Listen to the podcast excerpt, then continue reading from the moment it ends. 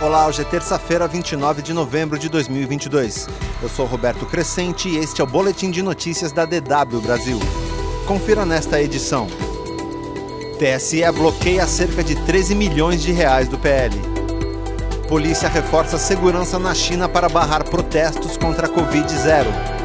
Jornais alemães repercutem vitória do Brasil na Copa sem Neymar.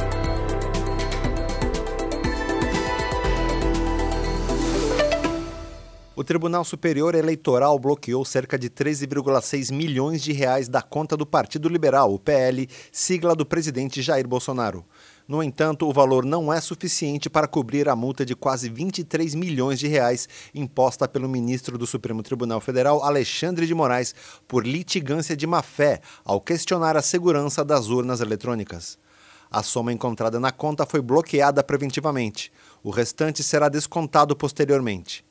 Na semana passada, Moraes negou o pedido do PL para a análise extraordinária de milhares de urnas eletrônicas.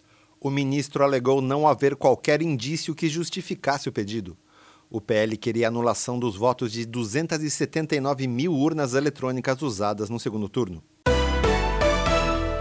Após os protestos do fim de semana na China contra a política de Covid-0, a polícia chinesa ergueu barricadas para evitar novos atos nesta segunda-feira em Xangai. Carros de patrulha e policiais se alinham nas ruas onde ocorreram as manifestações. Pequim também recebeu reforços. Após os protestos, a capital chinesa implementou algumas concessões.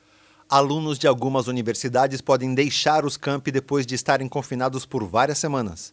Os atos do fim de semana foram os maiores na China desde os protestos pró-democracia de 89. Alguns manifestantes pediram a renúncia do presidente Xi Jinping e do Partido Comunista. Várias pessoas foram presas. Além do patrulhamento nas ruas, a China fechou o cerco também na internet, apagando postagens sobre os atos nas redes sociais. Protestos são altamente incomuns na China, país onde há estrita censura à mídia e à liberdade de expressão. A Casa Branca informou que o presidente americano Joe Biden está monitorando de perto a onda de manifestações na China.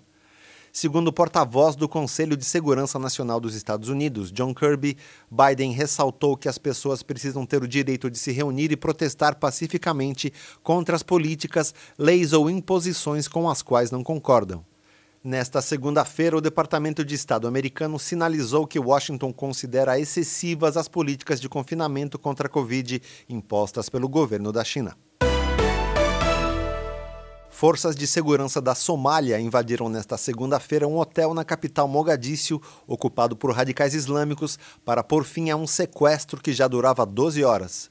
A polícia informou que cinco agressores da milícia Al-Shabaab foram mortos e um deles cometeu suicídio ao detonar uma bomba.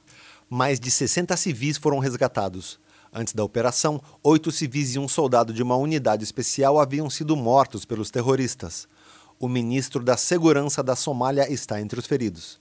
Combatentes do Al-Shabaab, fortemente armados, invadiram o Hotel Vila Rosa na noite de domingo, durante o período de oração.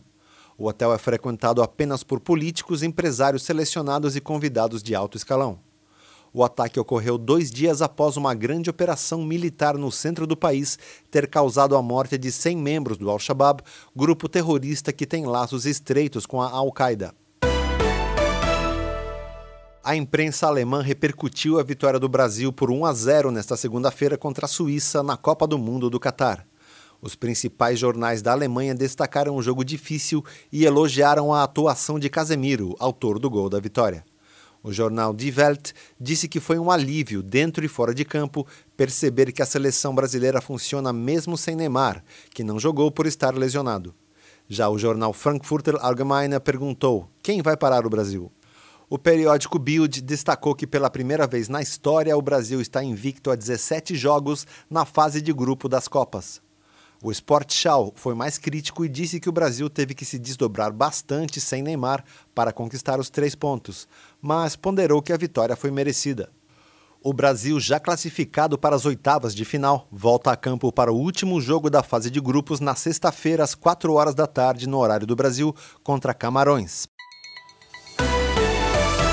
Mais notícias você ouve na segunda edição do Boletim de Notícias da DW Brasil.